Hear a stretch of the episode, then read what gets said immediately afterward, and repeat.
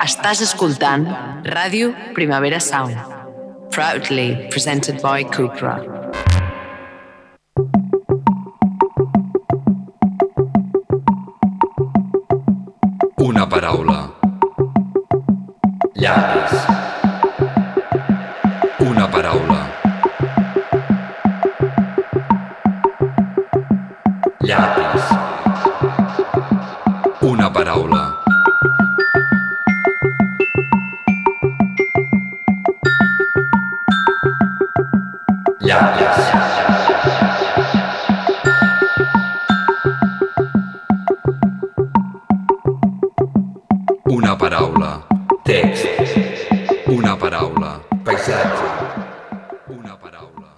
Pescar a la porta del celler. T'estimo. Me'n dones un xic més? Ai, el mal ja està fet. Va ser arribar a la ciutat i perdre la banda. Veure un altre amic que a l'agulla s'enganxa. Ah, el mal ja està fet. Canto aquesta cançó perquè el trobo faltar. Sé que alguns no ho entendreu mai. Treure's sang i guardar-la per si de cas. He vist l'agulla i el mal ja fet.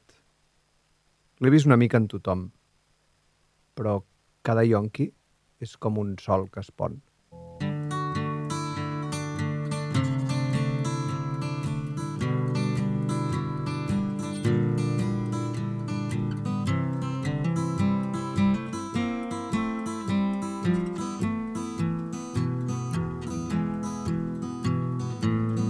I caught you knocking at my cellar door.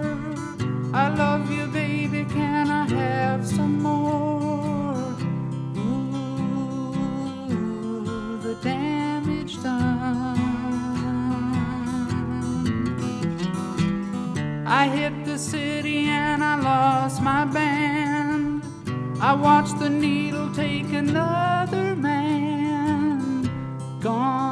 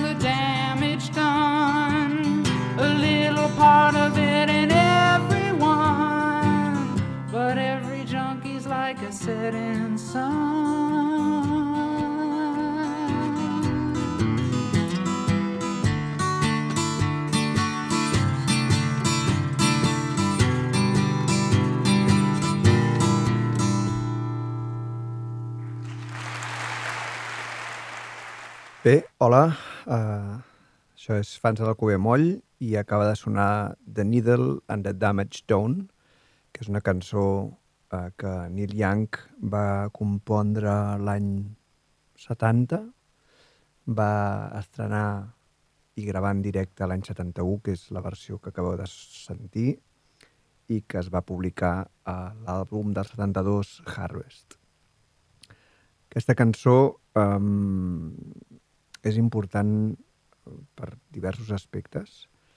Uh, la cançó explica molt bé el que li passava al Neil Young uh, respecte als seus amics que s'estaven enganxant i morint de sobredosi en aquella època, en especial el Danny Whitten, que era membre de Crazy Horse i que, que l'any 70 i l'any 71 estava molt, molt enganxat i, i llavors, quan, com que anava veient com anaven caient els seus col·legues, eh, ell va compondre aquesta cançó tan trista i hi ha, hi ha una història molt, molt, molt fotuda, que és que quan va l'any 72, quan surt el disco, uh, havien tornat a... Com, perquè l'havia expulsat de la banda per, per l'enganxat que estava, no? I llavors havien tornat a, a començar a assajar i el, i el Neil Young li va donar 50 dòlars perquè se n'anés, a pillés un avió i se n'anés a desenganxar.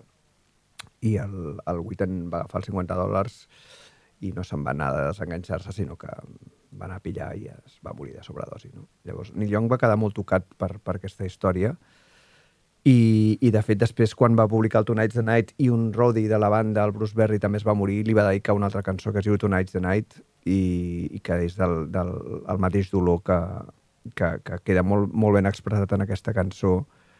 Um, és, és, aquesta cançó és molt bonica perquè diu, bueno, amb molt pocs versos eh, explica, explica un, un, un mal molt fondo, no?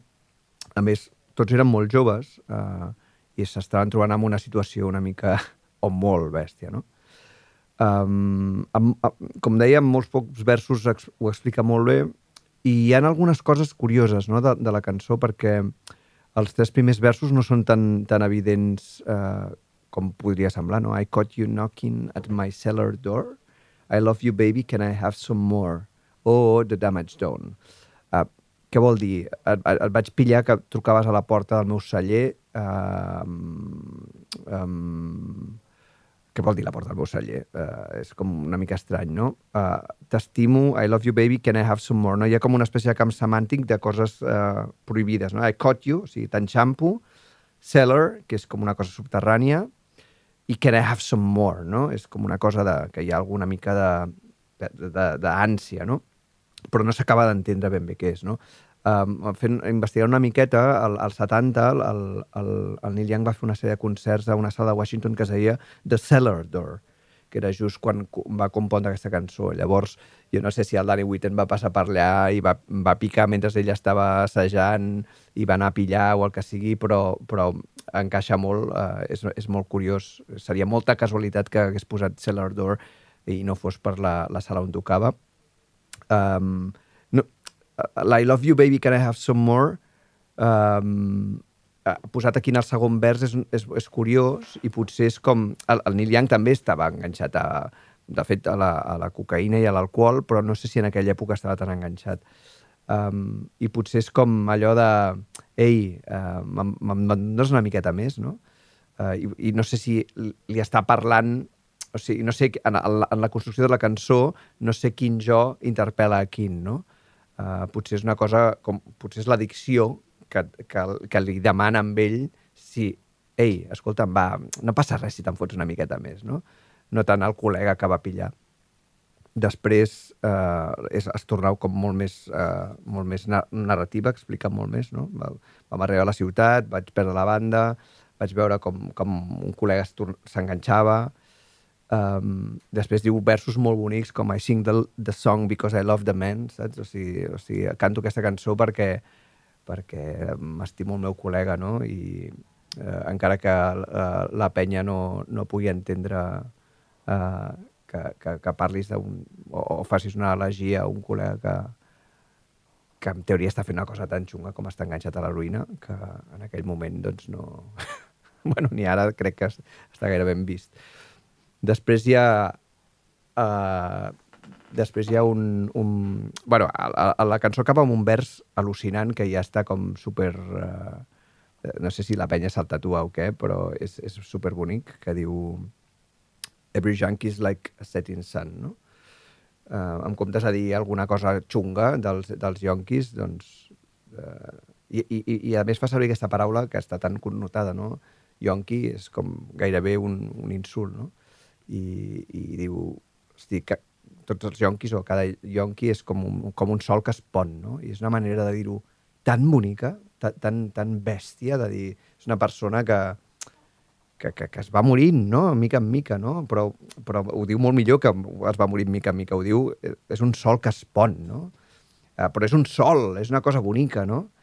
Uh, perquè molts yonquis eren, com, com va passar en aquella època, eren penya supersensible, que, que, que es van enganxar aquesta droga per pur desconeixement i, i, i molta gent d'aquesta generació ho explica, no? Es van morir com els millors, no? Això és una frase que he sentit moltes vegades. i, i trobo que, que, que parlar de l'heroïna i parlar de, de l'addicció i parlar de l'amistat i parlar de la mort amb aquesta finor i amb aquest lirisme sense ser gens melodramàtic i sense ser gens eh, gore no? I, ni exhibicionista és, és una passada. Aquest, aquest és el, el vers que, que crec que, que només per aquest vers ja, ja, ja hauria comentat aquesta cançó al fans del Cube Moll. Um, I després una cosa que tota la vida havia entès malament, no? que és aquest vers, uh, el, el tercer vers del, del, tercer, del tercer estrofa, que diu Milk, blood, to keep from running out. I jo pensava, llet, sang, uh, per, per no quedar-te'n sense, no? Però no. Clar, els anglesos, eh, els anglosaxons, eh, fan servir substantius com a verbs.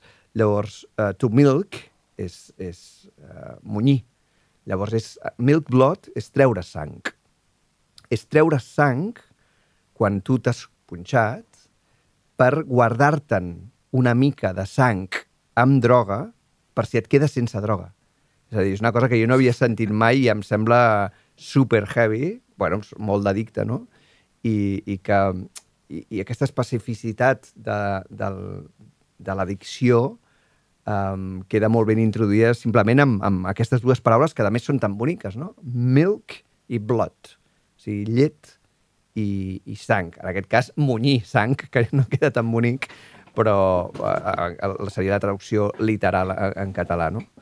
I, I quan estava investigant per fer la traducció de la, de la cançó vaig veure que, que volia dir això.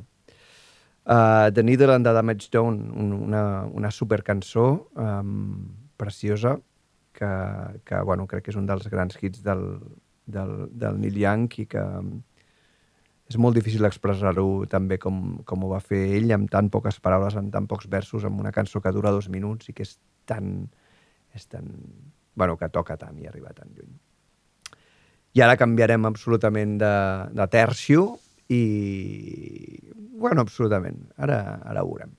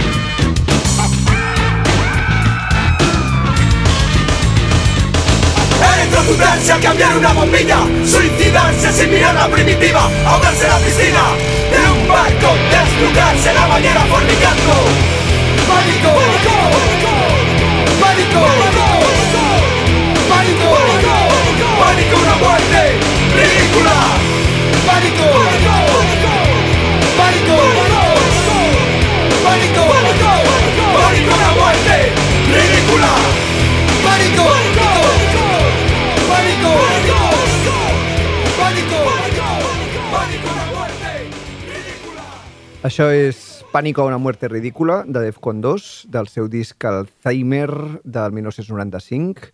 Uh, un, bueno, una bomba de, de cançó divertidíssima, com eren ells, i superenginyosa.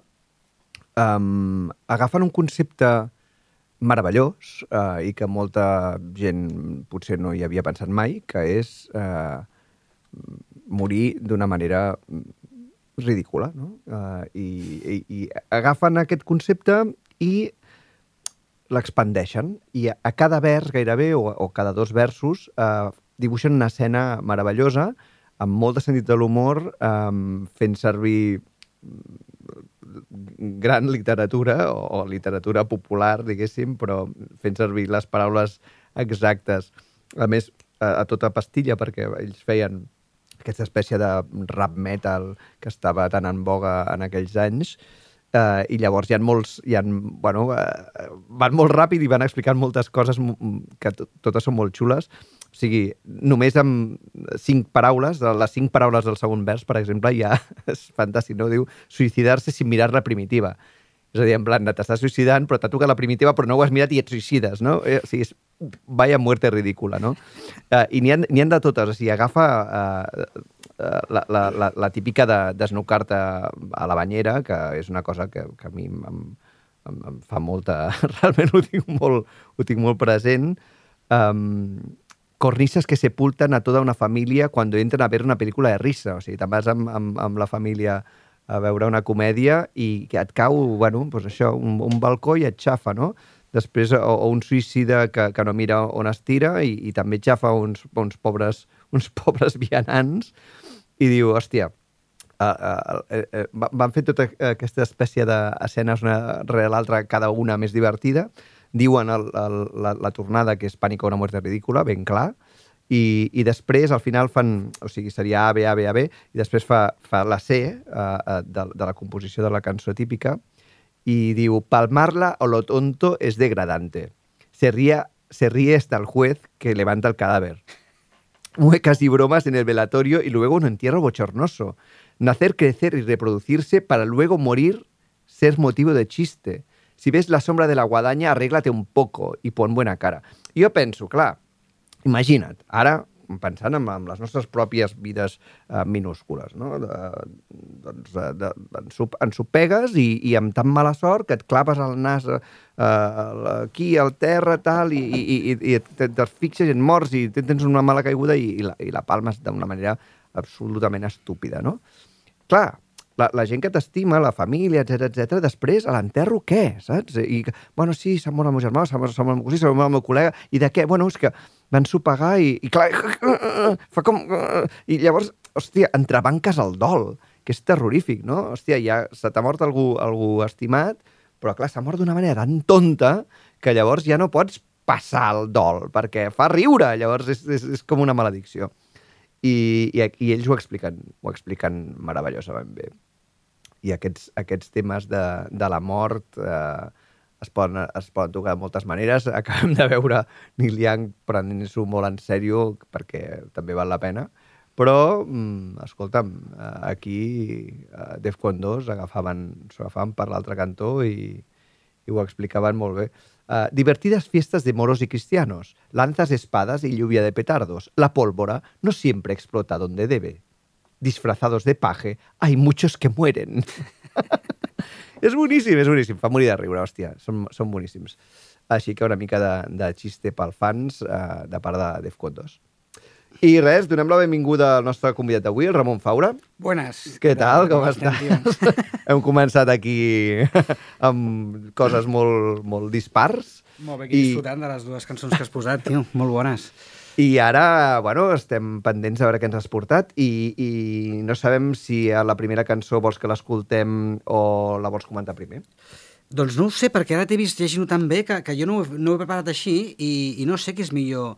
Potser l'escoltem, no? Eh, Perfecte. Perquè no tinc traducció com il fo. O sigui, Molt bé, doncs la puc escoltem- traduir sobre la marxa, però no, no, no, no pensada, i potser serà millor primer escoltar-la. L'escoltem i després la, en Perfecte, parlem. Fa, fantàstic. Quin és el...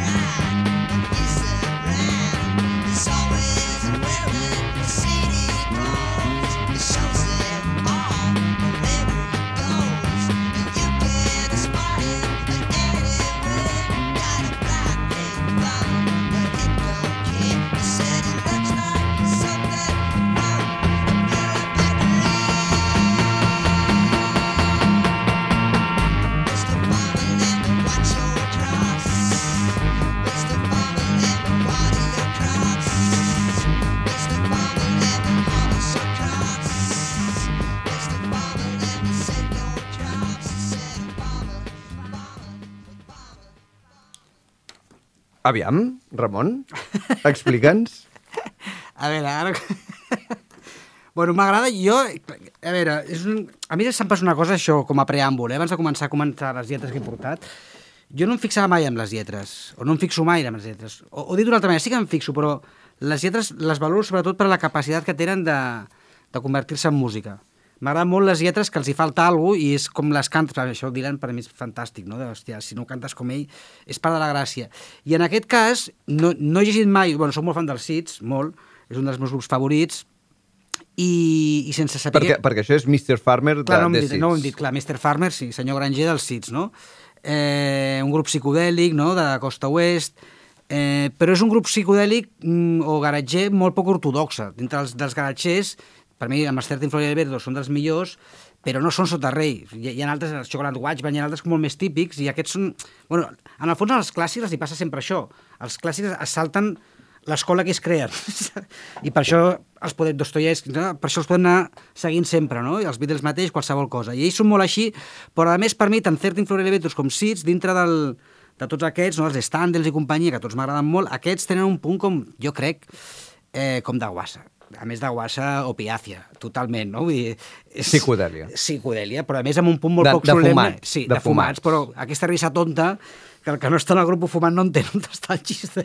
Exacte. Té un punt com de guassa i, eh, i l'Sky Saxon l'altre dia, bueno, l'altre dia no, ja fa anys, quan va treure un disc ja, eh, abans de morir-se, ja gran, i era espectacular perquè és dels pocs discos que he escoltat d'algú gran que se- segueix sent igual de brètol que quan tenia 16 anys en el bon sentit de la paraula, sense cap solemnitat. És l'Sky Saxon i no et pesa, quina enveja.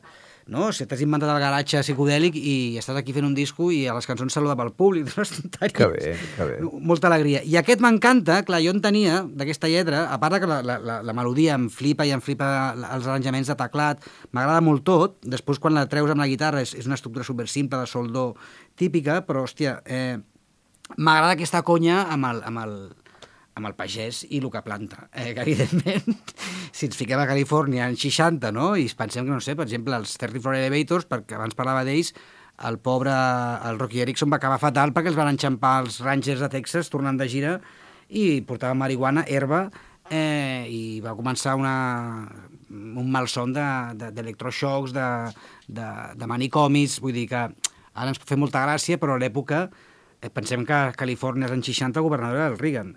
No? Vull dir que, encara que ens ha quedat la part bonica, que són ells, hi havia una part no Era tan, durillo, no tan bonica com els, els Bluminis, que era la Pasma, eh, el Reagan, els Rangers, els Fatxes amb escopeta Winchester... bueno, Easy Rider. Exacte, no? I llavors jo crec que hi ha una conya, perquè, clar, això és la meva interpretació i aquí és on veig el xiste. Sempre associem, no?, el pagès eh, si vindem Easy Rider és una prova evident. En l'imaginari hippie o, o rock and roll el pagès és la reacció, és el, és el conservador, és el purità, és el que té arrels a terra, el, el, el, el, el, sí, el que va amb, escopeta i quan veu un tio amb granyut li diu maricona i pega un tiro, i aquí, en canvi, ells tenen una fascinació pel pagès. No? I aquí és on comença la conya, allò que de l'Sky Saxon, que és un gamberro. I clar, la fascinació és perquè no saben què planta el pagès, però tal com ho expliquen ells, està plantant marihuana. Perquè deixen veure, que, deixen veure la, la collita... I Deixen want to veure... have a dream come true. Exacte, no? Vull dir, i, i tota... Llavors jo crec que la gràcia és que l'imaginari, clar, pensem que aquesta gent si mirem fotos eren molt cools, allò, camises de paramessis, els pentinats aquests de làmpara que dèiem, no? Eh, un look molt, bueno, molt Sunset Boulevard, i en canvi el tio està flipant amb un pagès, de fet fan al·lusió mal vestit que va, vull dir, hi ha un punt, no? Però en canvi hi ha aquesta cosa, llavors ja, jo, jo m'imagino, clar, quan jo escolto lletres que m'agraden, m'imagino com, jo sóc com molt visual, no? llavors m'imagino com pel·lis, no? llavors jo veig un pagès de mala hòstia que s'ha aixecat a les 6, eh, no sé, com si jo vaig a Púbol, que és on està la meva mare, i està allà picant no? I, i pringant, perquè els pagesos porten una vida dura, i et venen cinc descerebrats de 19 anys fins aquí dalt d'àcid, intentant, Oh, et diuen, "Oh!" intentant agafar les llavors, saps? I eh, quan diu let me see your, no? Eh, let me Sí. watch your crops, deixem veure la teva Ja, tu, collita. ja, tu, ja, no, ja te la, ja te la vigilo Sí, jo, exacte. ja te'l rego jo. Sí. sí, sí tranqui, tranqui. I, i, I després la lletra ja, no, no, no, no molt més, després té coses com estranyes, no? La, la, segon, la segona estrofa, que és, és, comença a haver una mica de conte, que no ve molt a cuento tampoc, però és graciós, no? Ell vivia en un apartament amb una... O sigui, és el típic neorural. Sí, exacte, Sí, sí, exacte. Estava, exacte. vivia, vivia a la ciutat i va Totalment. decidir deixar-ho tot i, Totalment, sí. i marxar. I aleshores és aquesta cosa que a poc a poc el- la- l'arquetip, no? eh, aquest eh, antagònic de psicodèlic, eh, drogadicte, eh, que tot l'està rient, i el, i el pagès enjuto amb, amb la front arrugada i vermella, el redneck, no? de sobte ni un és un ni un és l'altre. No? A un li fascina el món de l'horticultura i va allà a veure com creixen les llavors. Es diuen Seeds, a més, Clar, el grup es diu Les Llavors. clar. Eh, I el pagès aquest, que és tan autèntic, finalment les seves arrels no estan a la Terra, sinó que estan doncs, a Chicago, Ohio, Sí. o de la ciutat on hagi vingut, o Los I ha Angeles. fugit d'allà. I ha fugit d'allà. I Per plantar marihuana. I aleshores ja, a partir d'aquí, un pot començar a pensar que ja no són cinc descerebrats parlant amb un pagès, enjuto, redneck, sinó que són ells mateixos, com, com faran tota aquesta generació dos anys després... Que se n'han a muntar una comuna. Ah, exactament. No? Pensem que el 68 és quan els Grateful Dead diuen ens hem cansat de fer el, el show al mig de San Francisco, al High Ashbury, tanquen la casa on podia entrar tothom, fins i tot jo si hagués anat, i de- se'n van, no? hi ha la diàspora, no? hi ha la diàspora per, per Montana, bueno, de- depèn, alguns a, a Califòrnia mateix, altres se'n van fins a Washington, però comença la diàspora i és com comença aquesta vida neorural, i llavors potser també estan parlant, és una cançó del 67, vull dir, ja tocaria... Estaven prefigurant s'entendria, la no? fugida de la ciutat Exactament, cap a fer el pagès. Sí, però el fantàstic de tot això és la guassa, no? És Ah, que, clar, clar, clar. que és el que a mi m'agrada molt de moltes lletres, que et diuen coses molt importants, històricament documentables, però en canvi amb aquest punt com de... com si estigués mig cantant sobre la marxa, eh, se li acabés com mig d'acudir, no? De, de... Clar, De- clar, bueno, per, perquè també eren uns xavalins que estaven clar, això fent rock and clar, roll és i clar, que estaven allà, doncs, sí, es fumant un canuto i deien ah, m'ha vingut aquesta idea i Que jajajiqui, ara ho i estem ja analitzant. I a més, clar, els Seeds eh, no és que no siguin alegres, però per exemple, un grup que a mi m'encanta del So Sheffield de 70, els Cabaret Voltaire, fan versions dels Seeds. Eh, molts grups, com diguem-ne, post-punk, post-punk no perquè són abans que el punk, els, els, els Cabaret Voltaire en realitat, però és igual, tota aquesta escena anglesa, sobretot del nord, no, de, de Leeds, eh, això... Eh, hòstia, eh, els gòtics, no, no gòtic no, no, no m'acaba d'agradar per aquest tipus de música, però bueno, que, aquesta música on fosca, eh, hi ha molta gent que fa coses dels Seeds. És a dir, que els Seeds són uns precursors de la moguda fosca, en realitat, d'aquest punt més fosc, i el, el, el No Escape, el Pushing Too Hard... O sigui que dintre del seu rotllo, eh, així com els 13 for Elevators tenen un punt com més re- directament psicòtic i més rock and roll, més negre, no? més, més, Sí, sí, més sí. Texas, eh, ells tenen un punt com més de més volàtil però fosc en realitat. I aquesta, amb, amb aquesta línia de teclat que jo, jo la trobo, bueno, és de les melodies que més m'agrada eh, de, de, de la història de la música, em sembla maquíssima, té un punt com lluminós i d'alegria, no? Veus el camp de dia, no el veus de nit. Veig que hi ha un vers que ho explica molt bé perquè diu See the farmer uh, a walking downtown, o sigui, el, el, el, el, el, el pagès va al poble, Sí. diu Always draws a crowd when he's around. O sigui, sempre que arriba, ja la gent el va Ja. veure. Clar. És el El va veure, va, va, és el camell del poble. O sigui, Exacte. està claríssim que Exactament. s'ha anat a fer de pagès a cultivar marihuana pels hippies del poble. Molt bé, Totalment. Fantàstic. Totalment. Um, què més? La següent l'escoltem o en parlem? I posem-la perquè com no recordo l'ordre que et vaig enviar, així refresco memòria. Fantàstic. Crec que ja sé quina és, però per si de cas.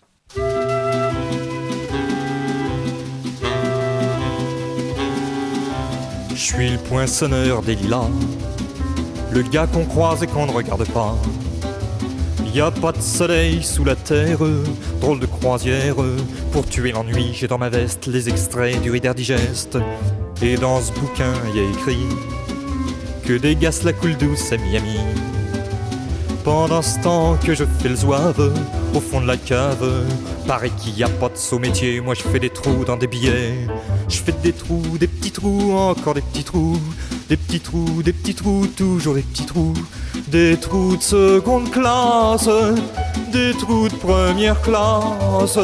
Je fais des trous, des petits trous, encore des petits trous, des petits trous, toujours des petits trous, des petits trous, des petits trous, des petits trous, des petits trous. Je suis le poinçonneur des lilas. Pour un valide changé à opéra. Je vis au cœur de la planète.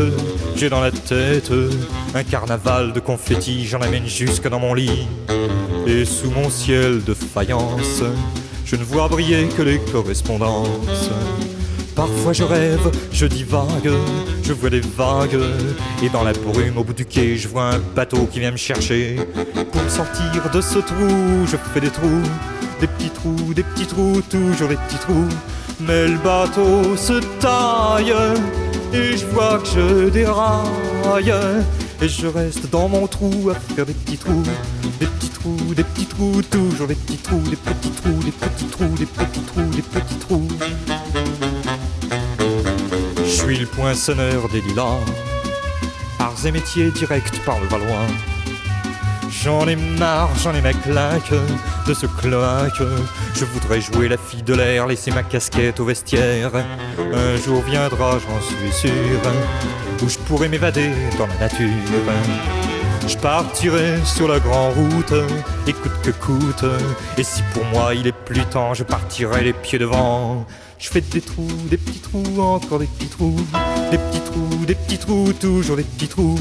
Y a de quoi devenir dingue, de quoi prendre un flingue, se faire un trou, un petit trou, un dernier petit trou, un petit trou, un petit trou, un dernier petit trou, et on me mettra dans un grand trou, et je n'entendrai plus parler de trous, je chope des trous, de petits trous, de petits trous, de petits trous.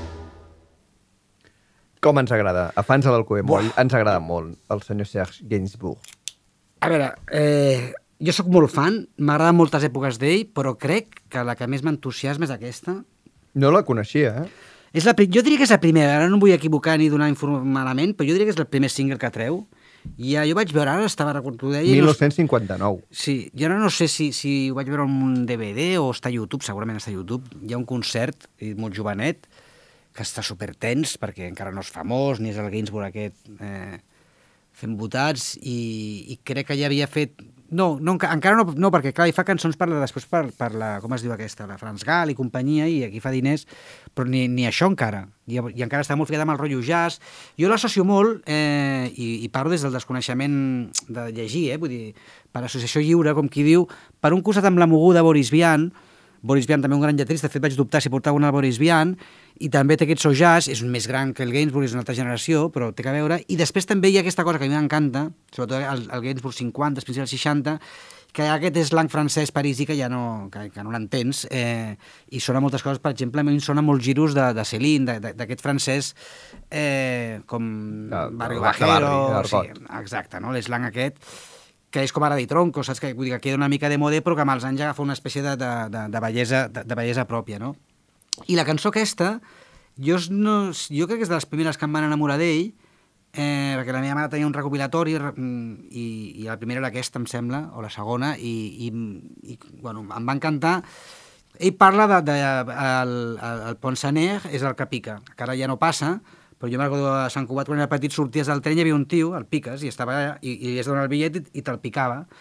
Eh, I aquest és el de Lilà, que és una estació de, de metro, si no recordo malament, al nord, per Belleville, eh, i aleshores a partir d'aquí bueno, és fàcil, bueno, hi ha tot aquest joc amb el forat, de fer forats eh, i acabar el forat tu, però és brutal, eh, hòstia, mm, o sigui, lo, lo, lo trist de la vida d'aquest pobre picador, però en canvi lo bonic eh, de com construeix les imatges, no? Jo, si us sembla, vaig llegint, em saltaré el que no que traduir per no fer el ridícul, però és igual, eh, perquè hòstia, és que no hi ha frase que no sigui bona. I a més sense cap pretensió, perquè quan parla mig amb slang, no? diu, soc el piques de Lilas, no? El diu, el pavo que et creus i no saps ningú el mira, saps? No? Le gars con croix, el, el tio que, que un es creua i ni el mira. Eh, llavors, ja molt bonic, no hi ha sol sota la terra, eh, creuament graciós, que jo crec que creuament parla dels creuaments del metro sota terra, està allà. No? Eh, diu, per matar l'avorriment, eh, jo porto la meva uniforme, meu ja- la jaqueta, extractes del Reader, Reader Digest. Al Gainsbourg li encanta citar coses en anglès, sempre, no para. Eh, si mireu, hi ha moltes can cançons de... Després diu, eh, dans ce boucan hi ha écrit, no?, en, en aquesta eh, en aquesta revista escriu sobre què? Sobre, llavors comença el contrast, no? Sobre tios que s'ho passen de puta mare a Miami, eh, mentrestant jo estic aquí fent el fuabo, insult típic del Tintín, és l'època, no? Al fons de la gruta, no? Eh, eh, sembla que en el món no hi ha ofici més imbècil que, que, que el meu fent forats en els bitllets. Llavors comença l'estribillo, no? Jo faig forats, faig petits forats, a més, el que et deia abans de les lletres, com quadren amb com es canta, el petit trou, no? Petit trou, pe- hòstia, és perfecte, no? Faig forats, petits forats, petits forats, sempre petits forats. Per mi la cosa bonica de és la segona estrofa. O sigui, aquí ens ho ha explicat la, la baixada, a més amb aquest humor negre Gainsbourg, però la segona és molt bonica perquè està explicant alguna molt lleig, però és molt bonic com ho explica, no? Una mica com parles tu en el llau, no? Estàs dient alguna molt terrible, com el de la posta del sol, que ho trobo preciós, sense aquest dramatisme, però té, aquesta cosa, no? Diu, torna a dir, suis le... Suis, a més fa aquesta cosa, xue, no? Suis ponsoaner de lila, eh, llavors, això m'encanta també, que és molt rock and roll, de sobte, o molt de literatura moderna, de sobte està explicant qui és i li diu un tio on ha d'anar, no? Diu, per invàlids canvia l'òpera, saps? Per anar invàlids has de canviar òpera. En el mateix to, eh? A més, Clar, sense... Sí, sí. que és aquesta cosa molt moderna de, de, de, de tranc, no? Eh, eh, llavors, i segueix... Aquí és molt bonic perquè tu t'explica una merda de vida en positiu. Això que ara les empreses s'empenyen a què fem, no? Eh, eh, jo vic al cor del planeta, clar, sota terra. Eh, i diu, i tinc en el cap, i aquí no sé si hi ha algun doble joc que se m'escapi en francès, diu, i això, és- això és preciós, un carnaval de confeti que m'emporto fins al llit. Clar, ella està picant els, Els- els bitllets... Fa confeti, en realitat. Clar, fa confeti. Quan Fa una va, festa. I quan se'n va sol pobre a la nit a dormir, es treu l'uniforme per anar al I llit i de omple el llit de confeti. Està tan bonic, Oh. saps? És aquesta cosa com sinistra. Eh, I llavors això també és molt maco. Sota el meu cel de terrissa, clar, pensem, estació de metro, ceràmica, volta. No? la volta, eh, jo només veig que ha les correspondències, no? això d'invàlids per anar a l'òpera, canviar invàlids, eh, i a vegades eh, jo somio, jo divago, jo veig les onades i amb una boira, una bruma a, a, a la punta de, del moll, pensem París, no? tot això, el que d'Orleans, el que del que sigui, veig un vaixell que em ve a buscar. I aquí ja pinta una mica, no sé si a Miami o, o, O al- o al forat. O al forat, no?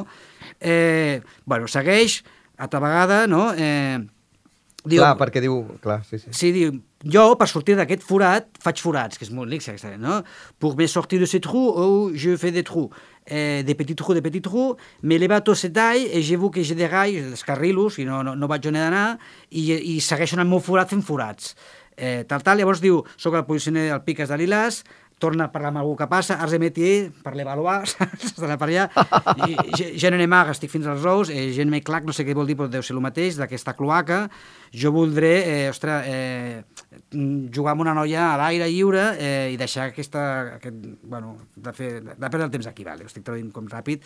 Eh, un jour ben dia, gent suïssuc, un dia arribarà, estic segur, eh, on jo podré finalment evadir-me a la natura, escapar-me, com el granger dels, dels sits, eh, agafaré la gran carretera i costi el que costi, eh, per mi no hi ha més temps, jo... Si, si no hi ha més temps, tindré que sortir d'aquí amb els peus per davant. O sigui, ja ens comença a dir que, que no anirà a cap lloc, que sortirà mort del forat aquest per anar directament a l'altre forat i que s'haurà passat la vida fent petits forats.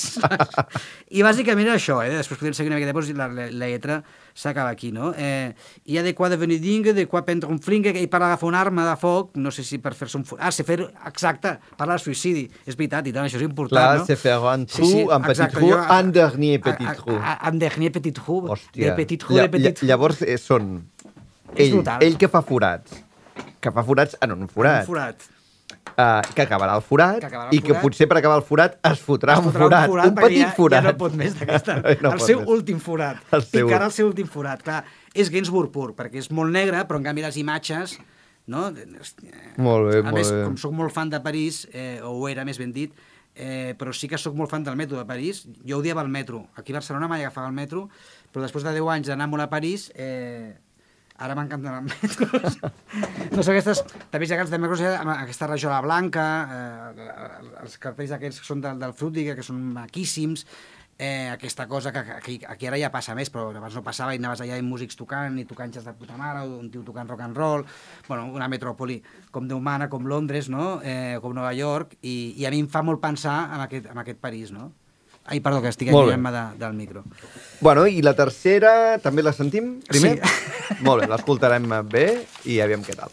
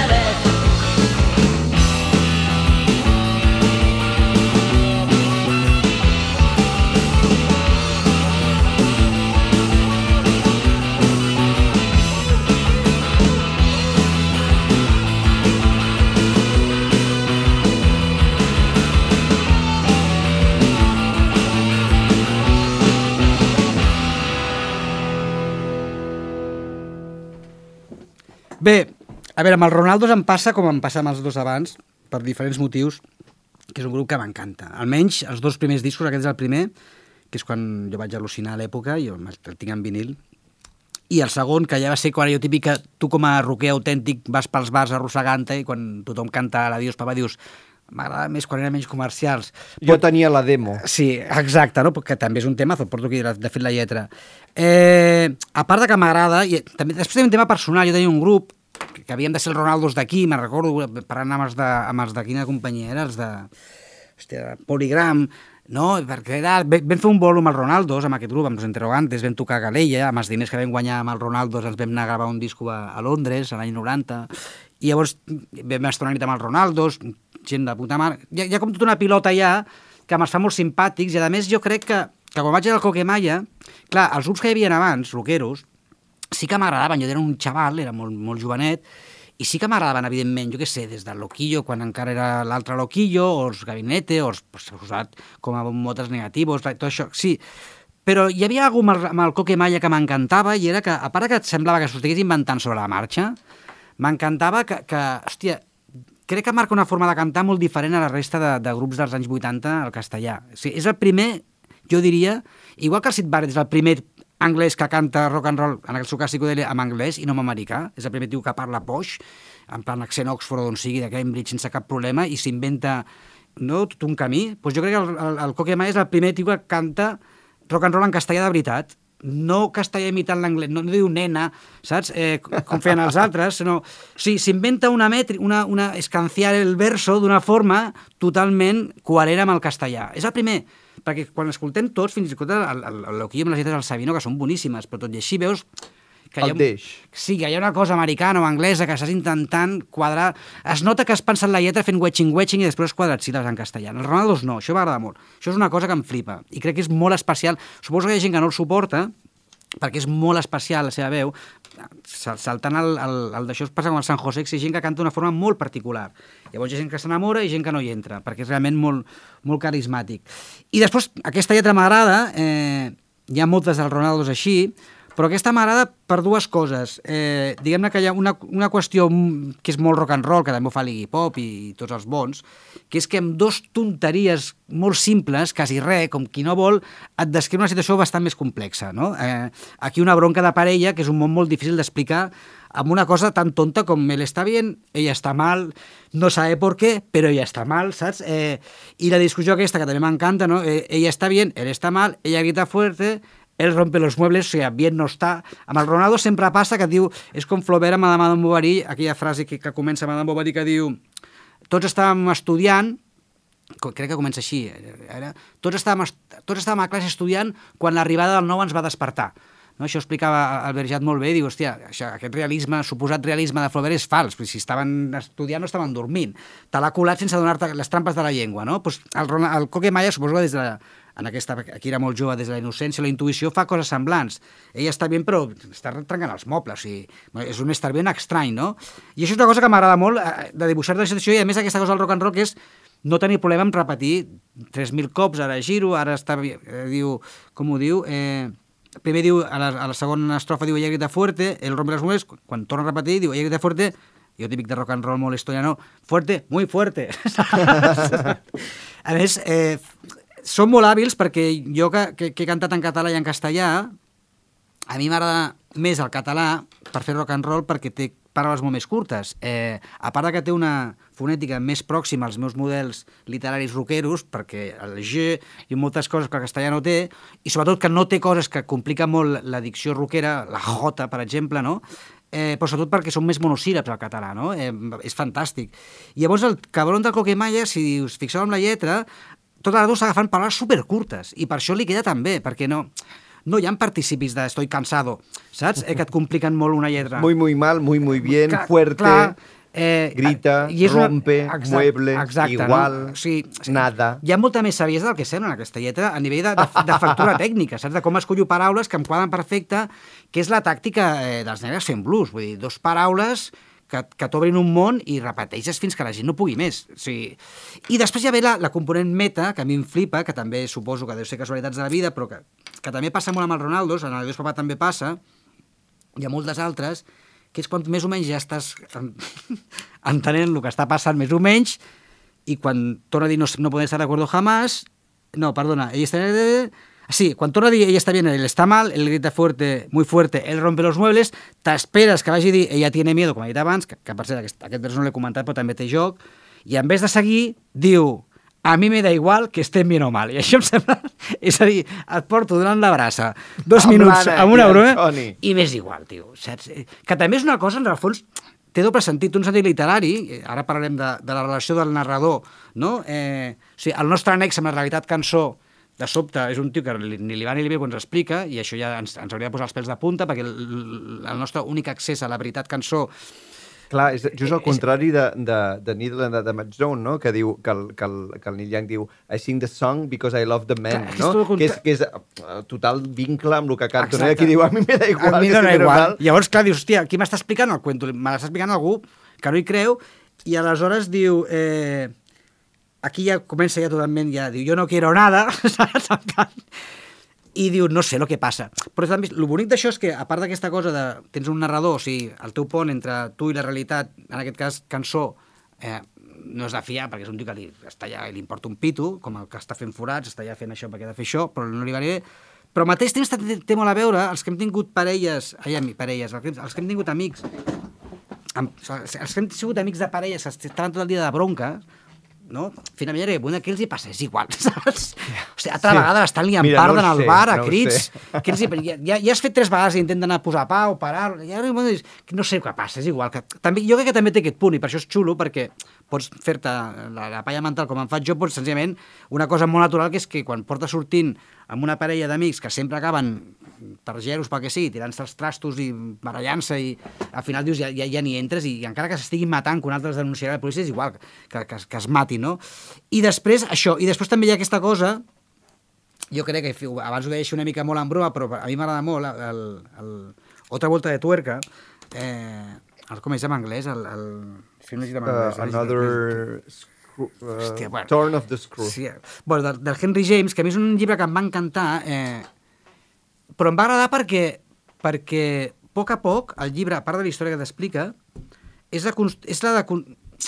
És, o sigui, el llibre construeix el descrèdit del narrador, a poc a poc. O sigui, comença sent aquesta narradora, que és aquesta institutriu que se'n va al castell amb uns nens allà pim-pam, i, i va perdent credibilitat, o sigui, al final no te la creus, i clar, és molt al·lucinant, perquè tu estàs llegint un llibre que estàs enganxat, perquè t'enganxa, però, però no, no hi ha cap vincle...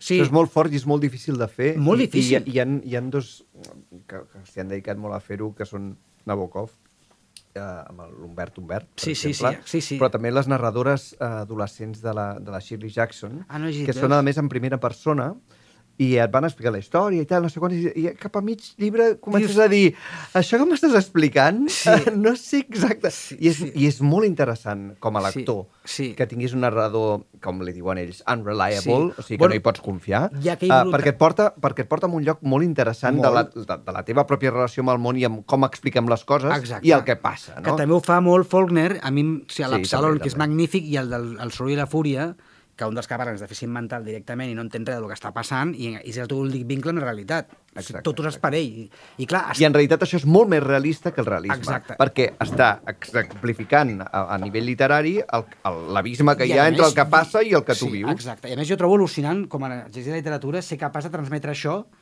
perquè, perdona, no ser capaç de transmetre això en literatura perquè tu estàs escrivint un discurs que es descalifica, però no pots dir-ho perquè el que parla no és conscient, no, no t'ho dirà ell. Tu has de deduir-ho per cos. Que a la casa Henry James, jo crec que el que fa molt, que a mi em flipa i m'encanta, després jo crec que hi ha altres que són com mig copiat en plan de broma, bueno, copiat, o, o, o pel seu compte jo també de joc, que és una cosa que m'encanta, més és molt d'en- d'entorn laboral, que ella va dient, També dic castellà perquè és el que vaig llegir, eh? la traducció en plan... Ese día eh, vi al señor tal, no me recuerdo el nom, mirando por la ventana. Ahora no puedo explicar por qué esto es una información importante, pero como veremos más adelante, esa mirada significaba, y tú vas diciendo, vale, más adelante ho veurem, y van pasando cosas, después ya veremos qué eso que pasó ese día en el comedor, y tú, vale, vale. I, i de sobte, a partir de mig llibre, diu com ja hemos visto antes, no, no hemos visto nada, cony, portes mig llibre dient-me que ja, que, que ja veurem enredant. què passa, i ara portes mig llibre dient el que ja hem vist i no m'ho has dit. I llavors, aquí és on la teu ho fa molt bé, de forma molt sutil, perquè finalment tot el que t'explica com si fos una cosa terrible és la mar de normal tot. Un tio mirant per una finestra, bueno, és el pare dels nens, no sé. saps?